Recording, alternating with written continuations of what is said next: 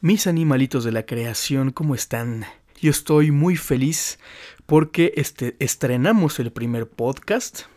Y no estoy solo, también aquí está mi amigo Ray, mi amigo Ray que nunca habla, pero está aquí presente con nosotros. Y bien, pues el primer tema de este podcast, que espero que les interese, que, sea de su interés, será sobre fantasmas, ya que estamos pues muy cerca de Día de Muertos y también de Halloween.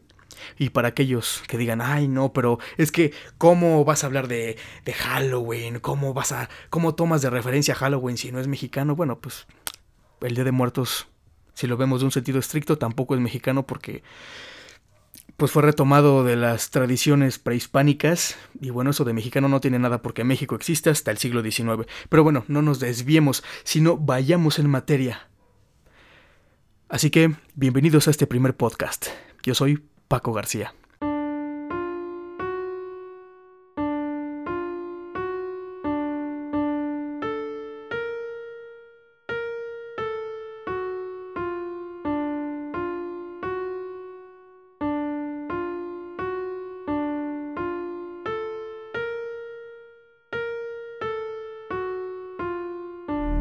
A mí me resulta curioso cómo en muchas culturas hay ciertos fenómenos que parece que se repiten o, tienen ciertas similitudes, ¿no? Como en este caso pues, son los fantasmas. ¿Quién no conoce diferentes historias de fantasmas a lo largo del mundo? Pero ¿qué son los fantasmas? ¿Qué son los fantasmas, Ray? Entidades espirituales. Ah, esa es, esa es una, muy bien, entidades espirituales. Muchas culturas dicen que son que son energía, ¿no? Que pueden ser eh, eh, la esencia de las personas que, están en pena, pues entidades espirituales. Eh, pero bueno, ahora, si me lo permiten, vamos a citar a, a nuestra querida Santa Wikipedia para dar como una definición general de lo que son los fantasmas, porque también dudo que hayan como definiciones académicas. Y bien, dice nuestra querida y sacrosanta Wikipedia, los fantasmas en el folclore de muchas culturas son supuestos espíritus o almas errantes de seres muertos, más raramente aún vivos, que se manifiestan entre los vivos de forma perceptible, por ejemplo visual, a través de sonidos, aromas o desplazando objetos, como el poltergeist, lo cual es muy molesto y muy, muy grosero. ¿Qué, les pasa a los fantasmas? O sea, imagínate, eres fantasma y, qué mejor forma, ¿no? O sea, de si voy a, voy a, a, presentarme ante estas personas rompiendo sus copas, sus vasos, aventando sus televisiones. Oye, ¿qué les pasa? Nunca les enseñaron en su casa que tienen que pues eso es muy gacho, ¿no? O sea, ¿tú, tú eres eso como fantasma? ¿Por qué no? Oye, pues no. Por lo menos, no sé, este, antes que se les aparezca dinero o algo, pues no, no manches, no hay que ser tan groseros, que, que poca. En fin, principalmente en lugares que frecuentaban en vida o en asociación con sus personas cercanas. Aquí también es algo interesante, o sea, ¿tú, tú le harías una grosería hacia tu familia? Imagínate que tienes. Bueno, yo sí lo haría, ¿eh? Mira, mira, soy fantasma y no sé, tengo a mis hijos, ¿no? Entonces, pues qué mejor forma, ¿no? En vez de irme como al otro mundo, mejor me quedo en este. Y dice, pues vamos a, vamos a molestarlos un rato, ¿no? Para que, para que no, me, no me extrañen. Pero bueno. En fin, entonces podemos ver que los fantasmas, pues sí son entidades, son entidades eh, que por una u otra, otra razón están en este en este en esta dimensión, ¿no? Lo cual es muy curioso. A mí, a mí me, verdad me, resulta muy interesante cómo diferentes culturas em, pues hablan sobre estos seres, ¿no? Bueno, México no es, no es la excepción. Eh, aquí tenemos pues, la historia de la planchada, del charro negro, de que ahorita les voy a explicar quiénes son ellos a, la llorona, a la Llorona, ¿no? La Llorona tan, tan nacionalmente internacionalizada, porque ahora la Llorona la escuchan tanto aquí en la Ciudad de México como hasta Puerto Rico, ¿no? Si no es que ya, pues, hasta en otros continentes. Está chido, hasta los, los propios fantasmas se internacionalizan, ¿no? Para tener más chamba. Eh, y bueno, pues a mí la verdad, yo sí soy una persona escéptica. Yo hasta que no veo, pues no creo. Sin embargo, pues eh, pues me resulta curioso, ¿no? Porque, bueno, quizá ustedes no lo sepan o quizá sí, pero yo practiqué un tiempo un arte marcial que se llama Lima Lama, perdón. Y bueno, el profesor con el que, con el que entrenaba, que se, que se llama Alfonso, el máster Alfonso, un saludo máster, pues él maneja la energía. Él tomó, además de Lima Lama, otras, otras este, disciplinas. Y creo que era Reiki, no me acuerdo qué había tomado él, donde se manejaba justamente la energía. Y bueno, antes de, entrenar con él, pues yo creía que también eso de la energía, pues eran puras payasadas, ¿no? Decían, ah, pues son puras cosas hollywoodenses. Pero hasta que entrené con el máster y realmente sentí la energía, pues me di cuenta que quizá hay cosas que uno, desde una perspectiva como muy... Em, muy occidental, no, no puede, eh, no va a creer, ¿no? Porque no lo puede ver, pero sí hay cosas que se pueden sentir y en este caso pues yo sentí la energía y realmente sentí como la energía me, golpeaba, eh, como la energía tenía un efecto en mí y pues quizá me dio esta apertura para decir, bueno, quizá, pues si dicen algunos que los fantasmas son energía, pues puede, puede que, ¿no? Puede que, puede que, que, que, que, que haya algo ahí. Eh, y bueno, voy a empezar. Este podcast va a ser un poquito de algunos testimonios y algunas reflexiones de mi parte y de mi querido amigo y director Ray que está aquí a mi lado derecho. Y les voy a contar una experiencia que fue pues interesante para mí porque pues no tengo cómo explicarlo. Bueno, hay dos, les voy a contar dos, les voy a dar un quemón con dos. ¿Qué te parece, Ray? Pues chido. Vaya, ahorita también tú me dices qué piensas, ¿no? La primera experiencia fue hace como... Eh, bueno, en este momento tengo 25 años recién cumplidos y en ese entonces quizá yo tenía unos 10 años, o sea, fue hace como 15 años, estaba en la primaria. Fue de las primeras veces que yo me había quedado solo en la casa. Entonces mi casa, su casa, es de dos pisos, la planta baja y el primer piso. Bueno, sí son dos pisos, en fin. Entonces, para subir al, primer piso, obviamente hay unas escaleras, pero esas escaleras rechinan, porque ya son un poco viejas, pero son seguras, no pasa nada. En ese tiempo teníamos muchos muebles, obviamente de madera, entonces pues aquí se aplicaba en la noche, como la casa es muy fría, pues se aplican los principios básicos de la materia, ¿no? Que es el calor expande la materia y el frío contrae la materia. Entonces en la noche, como la casa es muy fría, pues escuchaba el rechinar de los muebles y también el rechinar uniforme de los, eh, de los, de los escalones. Sin embargo, uno cuando sube las escaleras, pues escucha el rechinar de uno y otro y otro escalón, dependiendo cómo vaya subiendo. Entonces, esa vez que yo me quedé solo, que fue de las primeras veces, si no es que yo era menor, quizá tenía 9, 10 años o menos. Eh, pues era de noche, yo ya estaba bien acostado en mi camita y, en eso pues, empiezo a escuchar voces. Y pues me espanté dije, no, pues ha de ser un ladrón, ¿no? o algo que alguien que entró en mi casa. Pero no, me asomé y resultó que eran.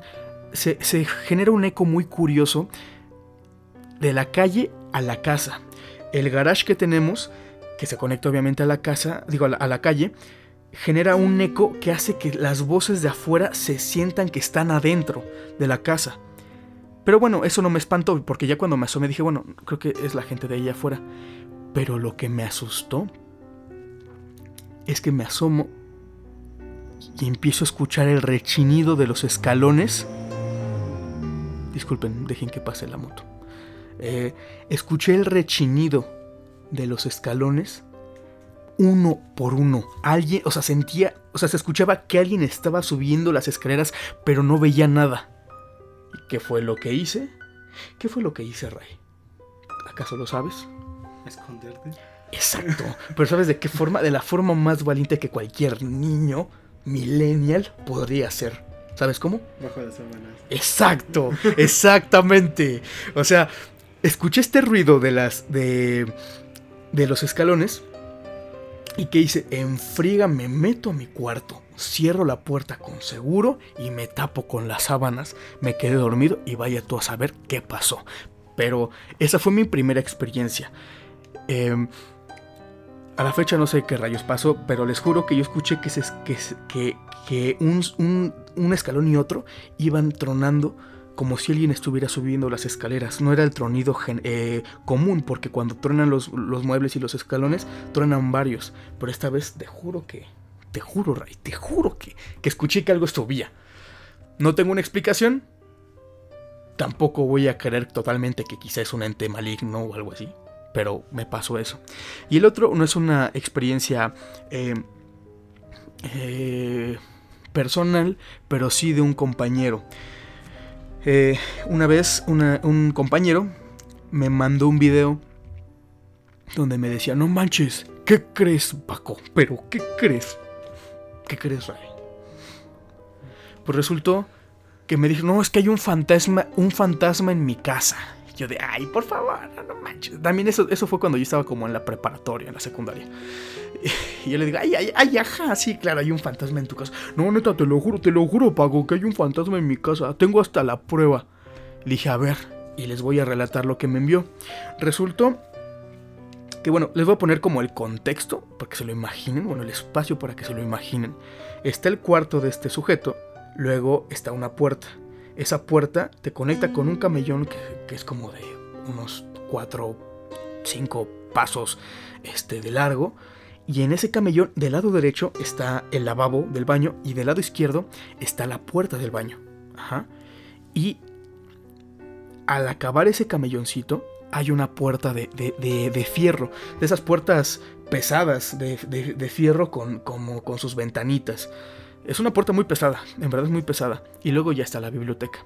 Entonces resulta que el video pues mostraba cómo este, este, este chavo decía, ay, alguien prendió la luz, ¿no? Y sí, de la puerta, en su puerta del cuarto, en la parte de arriba tenía un ventanal, entonces se veía cómo algo prendía la luz. Lo cual se me hizo pues medio raro, ¿no? Y, bueno, me lo, narraba con muchas groserías, pero dice, ay, algo prendió, algo prendió la luz. Abre la puerta y dice, hola, hay alguien y en eso la puerta de enfrente de, fierro se abre. Se abre y este vato dice, no manches, ¡pum! Cierra la puerta y pone el bendito seguro, ¿no? Que no sé... No sé por qué lo puso y también yo no sé por qué puse el seguro. Porque pues si es fantasma creo que le, le, importa un comino, ¿no? Que haya un, seguro. Ay, no sé. Puedo, puedo vivir en otra dimensión, pero no puedo cruzar este puertas este, con seguro. No, no puedo abrirlas. Pues no manches. Digo, menos que sea este Casparín, ¿no? Que Gasparín, Casparín, este... Bueno, si ves sus películas, como que... La... Digamos que las físicas de, su ser fantasmal funcionan dependiendo el guion. O sea, en algunos no puede sostener nada de materia y en otros puede guardar agua. En algunas veces no puede comer y en otras... O sea, puede besar a una persona. En fin, ¿quién soy yo para juzgar? Y bueno, ese fue el video. También ese video yo no me lo creía, yo decía, nah, pues, hay a fuerzas que hay una explicación para eso. Quizá un, un hilo, algo. Y lo intenté, dije, no, pues quizás es una, una corriente de aire. Les juro, les juro que intenté de mil formas poder abrir esa puerta replicando el video y no lo logré. Quizá fue algún montaje de mi amigo, digo, de mi compañero, un buen montaje, sinceramente, porque en ese tiempo, para que, para que entiendan como que en eh, eh, qué época fue, él grabó con un BlackBerry. o sea, fue antes de los, de, las, de los celulares touch. No sé, no tengo una explicación tampoco para ese video, pero pues también fue algo, algo curioso. Y, resulta que, por ejemplo, en, en, en mi casa, su casa, habían velado a una persona hace mucho tiempo. Y en la casa de este, de este hombre habían fallecido varias personas. Había fallecido creo que su abuela y también un albañil que, cayó de la azotea que estaba, que estaba construyendo algo, cae de la azotea y se rompe la cabeza al caer. Y pues bien dicen, ¿no? Que en los lugares donde, donde suceden cosas, suceden algunas muertes o así, es cuando están como las almas en pena. Ah, y aprovechando, hay otra experiencia que tengo. Esta tampoco, o sea, no vi nada, pero sí sentí. Y fue justamente eh, en el 2017. fue después, días después, o al día, al día siguiente del temblor de, septiembre, donde pues desgraciadamente murieron muchas personas, que en paz descansen todas ellas. Como, como buena persona solidaria, me lancé a, allá a la, a, la Roma para, para, ayudar a la gente, ¿no? Ahí pues en lo que fuera, porque se necesitaban manos y también buena organización, pero bueno, ese es otro tema. Entonces, les, les juro, les juro, quizá, quizá también fue como, eh, no sé, por el mismo, pues yo me mentalicé o yo qué sé, pero les juro que en esa zona se sentía una vibra horrible. Se sentía una vibra de muerte y de tristeza inenarrable. Me sentía mal ahí. Ay, perdón. Me sentía mal ahí. No tengo una explicación. Te juro, Ray, que no tengo una explicación para eso. Pero se sentía feo. Se sentía como si como si no, uno no tuviera que estar ahí como si hubieran muchas cosas guardadas ahí, como una impotencia, un sufrimiento que no podía expresarse. O sea, no, te juro, no tengo palabras para eso, pero se sentía algo bien feo. No sé qué sea, quizá las mismas imágenes que había visto en la televisión o, las cosas que escuché en la radio ya me habían como preparado o mentalizado para, para eso, eh, para ese momento. Yo no lo sé, pero se sentía algo bien gacho. Ah, y ahora que me acuerdo en eso de cuestión de vibras, también cuando, cuando una vez eh, visité el Archivo General de la Nación, que, el, Archivo General de la, el Archivo General de la Nación se encuentra en el antiguo Palacio de Lecumberri, en, la, en el famoso Palacio Negro, ¿no? en esta cárcel fundada por nuestro querido y muy odiado general Porfirio Díaz. Pues ahí estuve turisteando en el, en el AGN y también se sintió una vibra bien gacha, pero ahí cerca de, digamos, los, las zonas que eran las, este, como la, eh, las cárceles, ah, bueno, donde, donde entraban los prisioneros, pues, que eran en unos cuartos con unas puertotas así anchísimas, yo digo como de 30 centímetros o más. Ahí es donde estaban los archivos. Esas zonas, te lo juro que se sentía igual regacho, pero regacho. Insisto, quizá ya era parte como del, bombardeo mediático que yo ya tenía, que me hizo pues como idearme cosas, hacerme chaquetas mentales, pero también se sentía una vibra bien fea. Y bien, creo que ya no, ya no tengo como, como otra experiencia, ¿no? Porque les prometí dos y ya les dije como cuatro o cinco. ¿Tienes alguna experiencia, Ray? Yo no. No, bueno. Y pues ahora que hablamos como de esta cuestión de las vibras, ¿no? Pues resulta curioso. ¿Quién sabe qué sea? Eh, quién sabe qué, haya sido, pero pues sí me, sí me da como... Pues a qué pensar, ¿no? Que si pues realmente tenemos como otro, otra evolución una vez que morimos, ¿no? Y es la, parte incorpórea. Pues estaría chido poderla aprovechar. y bien, vamos con algunos testimonios de alguna gente que me envió, que, que, muy amistosamente me los envió, lo cual muchas gracias, en verdad. Muchas gracias por responder a mi, a mi petición. Y bien, esta...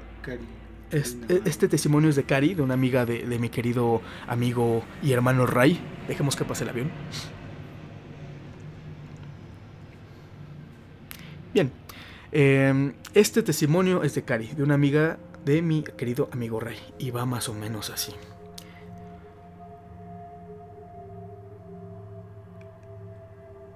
El caso de mi abuela, ella, ella había vomitado sangre sobre su cama en el hospital y mi mamá pidió que alguien pudiera atenderla. Pasada media hora ya tenía sábanas nuevas y cuando fue a preguntar a todas las enfermeras quién había hecho el, favor todas dijeron que ninguna fue, y mi abuela dijo que había sido una enfermera muy guapa con vestido almidonado y largo, cuando el uniforme de esa época ya era que todas las enfermeras usaran pantalón. El vestido largo es súper antiguo. Y, y pues mi abuela murió como la semana después. Chécate, chécate. Ahorita que me pasas ese, acá te tengo otro carnal. Eh, chécate este, este me lo pasó también un, conocido. Escúchenlo. Ah, pues la primera noche que me tocó cuidar a esta persona en el psiquiátrico, em, estaba ella y su compañera de cuarto, la acompañante de su compañera de cuarto y pues estaba yo. La cama de, de, la chica de la que yo fui a ver estaba enfrente de la puerta y por obvias razones no cierran las puertas en los psiquiátricos. Entonces mi silla estaba entre, entre el pasillo de la puerta y la cama de la chica a la que yo iba a ver. Entonces, yo no sé si fue entre sueños o, o si vi a alguien, pero yo recuerdo que varias veces vi a una mujer parada enfrente, o sea, en el pasillo, porque es el último cuarto. Del pasillo es el último. Es el cuarto 7. Y, y pues obviamente se, se ve, cuando, o cuando hay reflejos en la ventana. Y se ve que una persona se asomó, así como desde el pasillo, y cada vez la veía como parada más en medio de la, de la puerta, como del umbral de la puerta. Y no dije nada porque pues no quería que las chicas entraran en crisis, pero cuando salieron a que les tomaran los signos y eso, la acompañante de, de la compañera de cuarto me dijo, oye, ¿pudiste dormir? Le dije, no, o sea, de plano no me acomodaba en las sillas ni nada. Me dijo, yo siempre que vengo nunca puedo dormir, siempre sueño con una mujer que entra al cuarto. Ajá, y yo pues me super paniqué, ¿no? Así como de a la madre. Y pues ya. O sea, vi que no fui la única que pensó en esa persona. Está chido, ¿no? Y chéquense, tengo otro. Este, me lo, este testimonio me lo compartió una, una amiga muy querida. Mi abuelo materno enfermó y no le gustaban los hospitales. Una noche tuvimos que llevarlo a urgencias. Mi tía y yo fuimos al baño que quedaba algo lejos en la zona del consultorio y le pedí que me esperara. Cuando salí, ella no estaba, y al tratar de regresar a la zona de urgencias, la puerta estaba cerrada con candado y las luces apagadas. De pronto vi a una enfermera, que no habló pero abrió una puerta y me hizo señas de que la siguiera. Caminamos por detrás de los consultorios, dimos una vuelta y de repente yo estaba frente a mi abuelo donde estaban los pacientes de urgencias. Las enfermeras de la estación me preguntaron que cómo había entrado y les dije que siguiendo a su compañera, pero no había ninguna enfermera. Ellas se miraron de manera extraña y me dejaron ver a mi abuelo para tranquilizarlo. Mi tía se sorprendió al verme salir del área del paciente y me dijo que en el baño escuchó mi voz diciéndole que se adelantara. Madres, papá. A ver, a ver, Ray, a ver, sorpréndeme con tu, con tu cultura general. ¿De quién se trata? La planchada. Exactamente, de la planchada, que para mí es de los fantasmas más chidos que tenemos en el país. ¿Sabes la historia de la planchada? No. Pero yo sí, mi querido Ray, así que te la voy a contar. Y en verdad, para mí es. es es un, es un fantasma bien chido, porque él no te quiere espantar. No, o sea, no, no es como la llorona, que, que, Además está bien gacho. Está bien gacho con la llorona, o sea, dicen que si la escuchas cerca es que está lejos, ¿no? Y si la escuchas lejos que está cerca. Y pues eso, eso sí da. Eso sí da miedo, sinceramente. Pues, ¿Qué te hará? ¿Qué te hará? Además también, bueno, demos una pequeña pa bueno, no, mejor, mejor para el próximo programa hacemos un especial de La Llorona, ¿qué te parece? Estaría chido, ¿no? Porque, puta, versiones hay miles, hay miles de versiones, o sea, está la versión este, prehispánica, está la versión colonial, está una versión más contemporánea, en fin, o sea, no, realmente no sabe quién rayos es la llorona, pero mejor lo dejamos para la próxima. Así que hablemos de quién es la planchada. Dice, la gente asegura que en los hospitales de la Ciudad de México se aparece una bonita enfermera, muy elegante y bien arreglada, con el uniforme perfectamente bien planchado. Ella se encarga de atender a los enfermos y brindarles toda la atención posible, sobre todo aquellos que han sido ignorados por un buen tiempo. La planchada viaja por toda la ciudad visitando los diferentes nosocomios, ayudando a los enfermos que lo necesiten. Hay doctores y enfermeras que aseguran haberla visto, pero que esta amable enfermera no es motivo de miedo, pues lejos de hacer daño, se comporta como alguien común. De acuerdo con The FNet, la planchada también es llamada la enfermera visitante y la enfermera fantasma. Sin tomar en cuenta su amabilidad, ¿a quién le gustaría que lo visitara un fantasma cuando se encuentra solo en un hospital? Dicen que la planchada es el fantasma de una mujer llamada Eulalia, una joven bastante atractiva, quien en vida era una enfermera apasionada por ayudar, que entró a trabajar en el antiguo Hospital Juárez, que se ubicaba acá por la Meche, por nuestra querida Prepa 7. Era una joven bastante atractiva, que se caracterizaba por tener el uniforme siempre limpio, bien planchado y almidonado se enamoró de un joven doctor llamado Joaquín, quien le propuso matrimonio. La historia cuenta que el doctor le avisó un día antes que saldría de viaje para un seminario, pero después ella se enteró que se fue para casarse con otra. Eulalia se deprimió tanto que comenzó a desatender a sus pacientes, se portó grosera con ellos y descuidó su aseo personal. Se dice que muchos pacientes murieron por sus descuidos. La joven enfermera dejó de llevar su uniforme planchado y con el tiempo su depresión hizo que se enfermara. Pasó de ser una enfermera a una paciente, hasta que murió. La leyenda dice que su espíritu no ha descansado y es un alma en pena que trata de enmendar los errores que cometió cuando estaba viva y deprimida ayudando a los pacientes y presentándose como a ella le gustaba, con amabilidad y con el uniforme bien planchado. Vamos a un corte.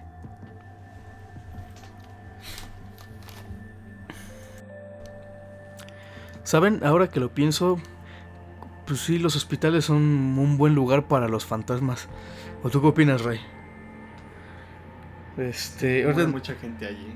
De hecho, qué gacho, ¿no? La neta, mis respetos para los que son médicos, enfermeros. Porque qué, gacho trabajar en un hospital. O sea, está padre, está genial esta parte de ayudar, ¿no? Pero también esta parte de, de ver tanto muerto. Ay, bueno, no sé, yo no, yo no podría, sinceramente. Y ahorita andaba checando también como otros tipos de, de seres en, en, los hospitales. Y sí hay varios, ¿eh? Por ejemplo, aquí hay un pequeño... Eh, Aquí hay un pequeño testimonio que dice. Ah, bueno, dice. Unos como relatos misteriosos, ¿no? Uno dice. Corren múltiples leyendas e historias generalmente no reales sobre los, sobre los hospitales. Una de ellas asegura que una monja muy querida en otro tiempo colgó los hábitos. Los enfermos echaban de menos sus cuidados y fruto del azar, tal vez, la monja se, vio obligada, por circunstancias económicas, a regresar al recinto hospitalario y pedir trabajo. La dirección del centro no lo pensó y aceptó su, proposición, ya que sabían de la bondad y el buen nacer de la religiosa, pero aquella mujer ya no era la misma persona. Tenía un comportamiento extraño y se le veía muy agitada, muy nerviosa. El misterio llegó, llegó al morir la monja. Cuenta la leyenda que varios pacientes empezaron a ver entonces vagar por el hospital a un espectro vestido de una manera que conocían sobradamente, bata azul y un pañuelo en la cabeza. Pues, pues, pues wow, ¿no?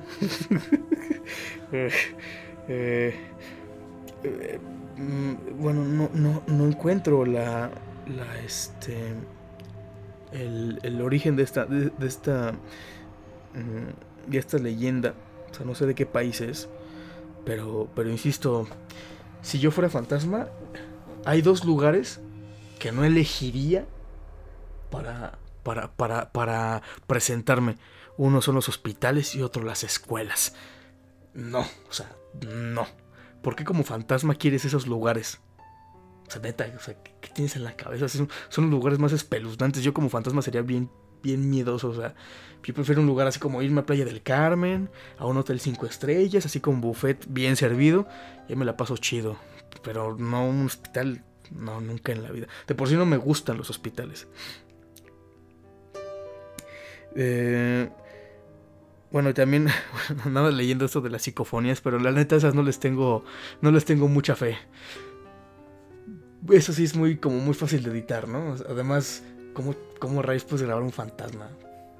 Porque resulta, ¿no? Eso sí, cuando hay videos de fantasmas, como de, como de extraterrestres, o sea, la, la regla es grabar con una piedra. O sea, neta, es con una definición como de un píxel por, por kilómetro cuadrado.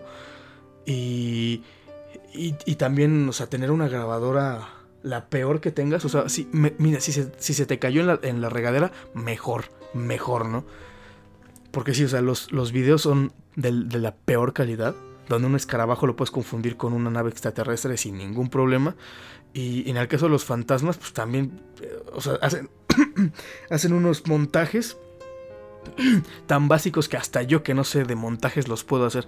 Y para las psicofonías, pues, pues igual, ¿no? O sea, hacen unas, unas mezclas bien raras. Que, que de hecho algunos eh, investigadores de lo paranormal, que digamos que sí tienen cierta... mm, tienen cierto, cierto prestigio, no como Carlos Trejo y su tonto eh, libro de cañitas. Pues se han dicho que las psicofonías pues no son reales, que son montajes. Y de hecho ya habían desmentido varias de Carlos Trejo. Ahorita no tengo los videos, pero pueden buscar en YouTube, donde te explican cómo hacen las psicofonías y también te explican que es imposible grabar audios de fantasmas.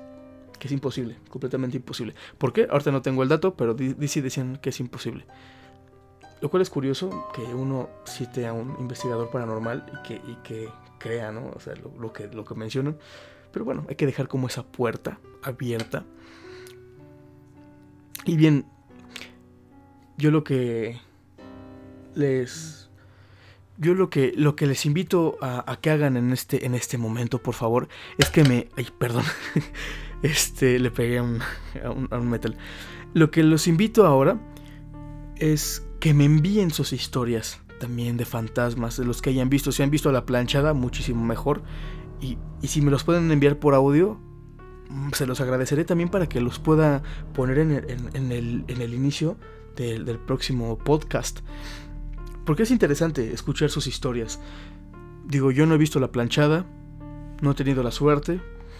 La verdad se me hace un fantasma muy, muy agradable. mm, Que sí me gustaría conocer. Digo, pues es un fantasma que cuida a los pacientes, lo cual está chido. Y, y lo hace de agrapa. O, o no sé si les deje, le dejen algo ahí de comer o yo qué sé, ¿no? O cada día de muertos, pues que le pongan acá su. Pues, pues, no sé, sus billetitos, su, vaso con agua, su mezcal, algo, ¿no? Pues no sé, o sea, también eso sería interesante. Si alguien estudia medicina o conoce a alguien que estudie medicina, pues preguntarle, o sea, ¿qué hacen con estos casos de la, de la planchada? Porque también una cosa curiosa es que resulta que cuando se te aparecen los fantasmas, dicen, o eso a mí me contaron, no sé a ustedes, no sé a ti, Ray, que te han contado, pero a, mí me han dicho que si se te aparece un fantasma, la única forma de ahuyentarlo es mentándole su madre. Harán eso con la planchada. Sería algo muy grosero, sinceramente, si, si, es, un, si es un ser que ayuda a, los pacientes. Eh, pero, pero bueno, ¿no? También los invito a que me digan qué, qué, qué, métodos conocen para ahuyentar fantasmas. Eh, y, y pues bien, es el momento de retirarme. Eh, este es el primer podcast. Quizá tenga algunos fallos, pero pues esperamos mejorar porque pues esto es de práctica y error, ¿no? Ahora sí que, que regándola uno aprende. Y, y, y, pues bien, por favor déjenos sus comentarios, déjenos sus historias y les pido que me envíen por, por audio. Ya tienen mi Facebook, algunos. Si no, pues se los dejo. Búsquenme como, como, búsquenme en mi página como, como Chico Aventuras. Sí, Chico Aventuras. Sí, mientras nos aceptan el cambio de nombre de mi página, porque, bueno, si ya, si ya cambiaron el nombre, búsquenme como, como Paco Guerrero. Perdón, Paco García. Búsquenme como Paco García. Si no, me encuentran como Chico Aventuras. Y si no, búsquenme en mi perfil de Facebook como Paco Guerrero García. Bien. De- todos modos, en la descripción les, les dejo mi, mi liga para que, me, para que me encuentren y me envíen sus historias, porfa, de La Llorona. Si han... Si, si se les ha parecido La Llorona, por favor envíenme un audio contándome con detalles cómo fue la experiencia. O si su vecino se le apareció, pues entrevístenlo. O si les contaron, también cuéntenme cómo, cómo fue que esta persona les contó que se les apareció la llorona. Pero porfa, envíenme estos audios para, para, para aprovecharlos para el siguiente programa, ¿no? Que sí va a ser especialmente para nuestra querida y muy amada La Llorona. Y pues bien, es momento de, de retirarnos. Muchas gracias por escucharnos. Nos vemos en la próxima. Soy Paco García y que tengan una excelente noche, tarde o mañana. Hasta la próxima.